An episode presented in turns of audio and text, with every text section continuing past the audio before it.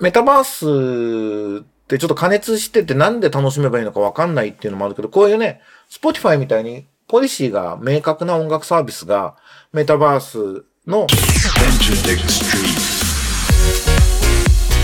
エンターテックストリート音楽プロデューサー。エンターテックエヴァンジェリストの山口のりかずです、えー、このポッドキャストはラジオトークアプリから Spotify、Apple Music などに配信しています。あなたがお聞きになっているサービスでブックマークをします今とこれからのエンターテインメントテクノロジーのホットトピックスについて一緒に考えていくこのプログラム。今週も気になった記事などの紹介をしていこうと思います。ということで一週間のご無沙汰でした。ゴールデンウィーク皆さんいかがお過ごしでしたか？え僕は数十年ぶりになると思うんですけど、伊勢神宮に行ってまいりまして、参拝してきました。いわゆるお伊勢参りってやつですね。あのね、木片に土と書いて森って読むじゃないですか。なんか、本当あんな、こう、大きな、あの神宮に行くと、森林浴してるみたいですよね。すごい気持ちよかったです。なんか日本人の信仰心っていうのは、やっぱ自然への崇拝みたいなものがベースにあるんだなって、もう樹齢何百年みたいなね、木がいっぱいあって、なんかすごい体感できてよかったなと思います。僕は実は父親があの三重県松坂市の出身で、あの、松坂って言わないと怒られるんですけど、あの、松坂の出身で、何度か行ったことあるんですけど、帰りに和田金っていうね、高級松坂肉割烹みたいなお店なんですけど、ちょっと贅沢をして、そこでランチをして、すき焼きをいただいて大変、えー、満足でした。あの、実は今、あの、音楽業界の業界紹介本みたいな本ってあるじゃないですか。あれを頼まれていて、えー、連休明けに書き上げますっていう約束だったので、旅行の前後はずっとあの原稿を書いてました。えっ、ー、と、僕5月6日誕生日なんですけど、誕生日も、えー、家にこもって原稿を書いていると。夜はちょっとご近所にいる仲のいい方とご飯を食べたと。そんなゴールデンウィークでした。ということで、最近のニュースを、えー、紹介していきたいと思います。これ、ミュージックビジネスワールドワイドっていう英語のニュースサイトがあるんですけど、ここに Is TikTok or ByteDance slowly morphing into a record company? っていう要するに、TikTok ないしは、バイトダンスで TikTok やってる会社は、レコード会社にゆっくりなろうとしてるのみたいな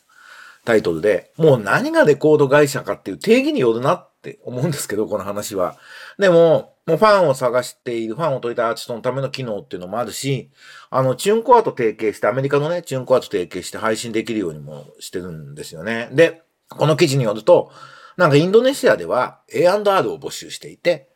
そのミュージックタレント、音楽の才能のある人と契約するのが仕事っていう人も募集してるんで、これはもうレコード会社なんじゃねえのという記事で。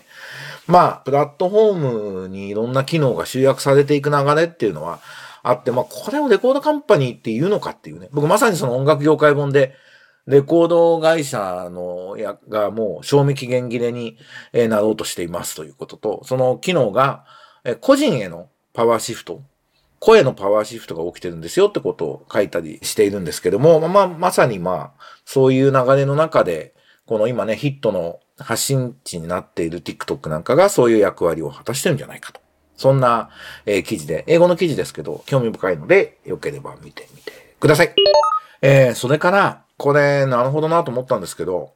誹謗中傷、炎上、SNS 活用、知事や市長たちの苦悩、覚悟なければ続けられないっていうね、これヤフーニュースで見たんですけど、神戸新聞の記事みたいですけど、覚悟がなければ続けられない、兵庫県内の全首長を対象にした交流サイトの利用調査状況ではそんな声が多く聞かれたと。匿名の誹謗中傷で精神的な負担は重く、途中で利用をやめるケースも。新型コロナウイルス下では、首長が情報を素早く発信するツールとして注目されていたが、失言などが瞬時に拡散して炎上する事例もあり、物場の刃の扱いに頭を悩ませていると。この神戸の久本市長っていうのは、ものすごいフォロワーが2万9000人いたんだけども、やめちゃったっていうね。もう限界ですって言ってやめちゃったと。で、あの、ツイートへのコメントにはね、事実無根の内容や捏造もあって精神衛生上良くないって言ってるみたいなんですよね。で、僕あの、これ有名人の SNS やるにあたってすごく、あの、申し上げたいんですけど、ともかく、あの、匿名のアカウントってあるじゃないですか。誰だかわかんない。匿名のアカウントからの批判とか攻撃っていうのは、もう、スルー。気にしない。スルー力を高める。だって、すごい、こう、不均等があると思いません？僕も本名顔出しで基本的に SNS やるポリシーなんですけども、それと、誰だかわかんないっていう状態で、あの、やっている人とは、ものすごいこう、立場が違いすぎるので、これ対等ではないですよね。まあ、あの、ネットだとね、ネットだけでのアカウントでやっているからダメってことはないと思うんですけども、完全に匿名でやってる人っているじゃないですか。あれはひどいし、またそのなんかすごく病んでるなっていう感じの、あとは本当に悪意の塊みたいなものが多いんで、ともかく、もちろんね、お互い本名でやってるんだったらまた多少話は別だと思うんですけど、匿名アカウントの批判はもう無視する。心の中で。もちろんブロックとかもしていいと思いますけど、僕は個人的には一応、あの、一回は返事をする、えー、ブロックはしないっていうのを一応基本方針で僕 SNS はやっているんですけど、まあ、匿名のアカウントから何か言われても、基本的にはあんま気にしないってことにしてます。だって不公平だもん。っていう、だから本当、有名人の方とかね、本当にそれでね、自殺しちゃった、あの芸能人とかいらっしゃいましたけど、本当にだから、無名の、匿名のアカウントは、ひどいこと言われたら、するっていう、なんか文化を作っていくといいんじゃないかなと思っているのを改めてましてね、市長とか知事とかね、まあやった方がいいじゃないですか。で、出現してね、批判されるのはそれは仕方ないというか、むしろね、いいこと、いいことっていうか、そういうのが明らかになるのはいいことだなというふうに思うので、ぜひ、そうあっていただきたいなと思います。僕実は間もなく発表できると思うんですけど、ちょっと神戸市と企業家育成のお仕事をやらせていただくことになりそうで、ちょうど神戸市のことちょっと調べようと思って、えググったり、この市長の方の本も Amazon で買って読んだりし始めたとこだったんで、なんかすごいタイムリーだなと。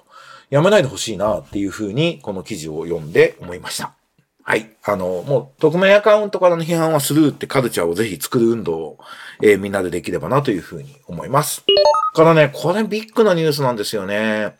メタバース、 Spotify Island を開設。ゲームサービス、 Roblox 上で。これは C ネットジャパンのニュースなんですけど、今一つね、何をやろうとしているかはまだわかんないんですけど、ロボロックス上に Spotify が、Spotify アイランドを作ったってのはこれはやらねばなるまいですよね。なんか、音楽ファンが他のファンやアーティストと交流しつつ、音楽を楽しむ、音楽を作る、与えられた冒険を実行する、仮想商品を交換するといったことを楽しめると。エリアのあちこちに隠されたイースターエッグを探したり、いいねをしてポイントを獲得したりもできると。で、Spotify アイランドから訪問できる新しいエリアも順次作っていくと。新エリアはそれぞれのテーマにふさわしいコンテンツを提供する。第1弾は K-POP がテーマの K-PARK で夏前にオープンする予定と。これ J-PARK も作んなきゃいけないですね。で、こういうところにちょっと音楽体験の未来みたいなことはあるんだろうなと、僕まだちょっと忙しくて、えー、このアカウント作ってないんですけど、えー、ロブドックスちょうど気になってたんで、この機にアカウント作ってちゃんとやろうというふうに思うので、ぜひ皆さんも、ロボドックスの Spotify アイランドチェックして、よければそこでお会いできればいいなと思います。メタバースってちょっと加熱しててなんで楽しめばいいのかわかんないっていうのもあるけど、こういうね、Spotify みたいにポリシーが明確な音楽サービスがメタバースの、てかロボドックスの世界観の中で、なんか自分たちのやりたい面白いことをやってくれると、なんか入りやすいですよね。この世界の中に、仮想世界の中に入っていくっていうことができるんで、音楽ファン向け、ね、音楽ファンとかアーティスト大事に Spotify なのやってくれるだろうし、こういう入り方ってすごいいいなと思いました。ぜひ試してみたいと思いますので、皆さんもよければ、えー、ご参加いただけるといいんじゃないでしょうか。Spotify アイランドでお会いしましょうっていう感じです。このゴールデンウィークの1週間、この3つのニュースが僕は気になるニュースでした。エンターテックエヴァンジェリスト山口のりかずのエンターテックストリート。こんな感じでやってみましたが、今週はいかがだったでしょうか。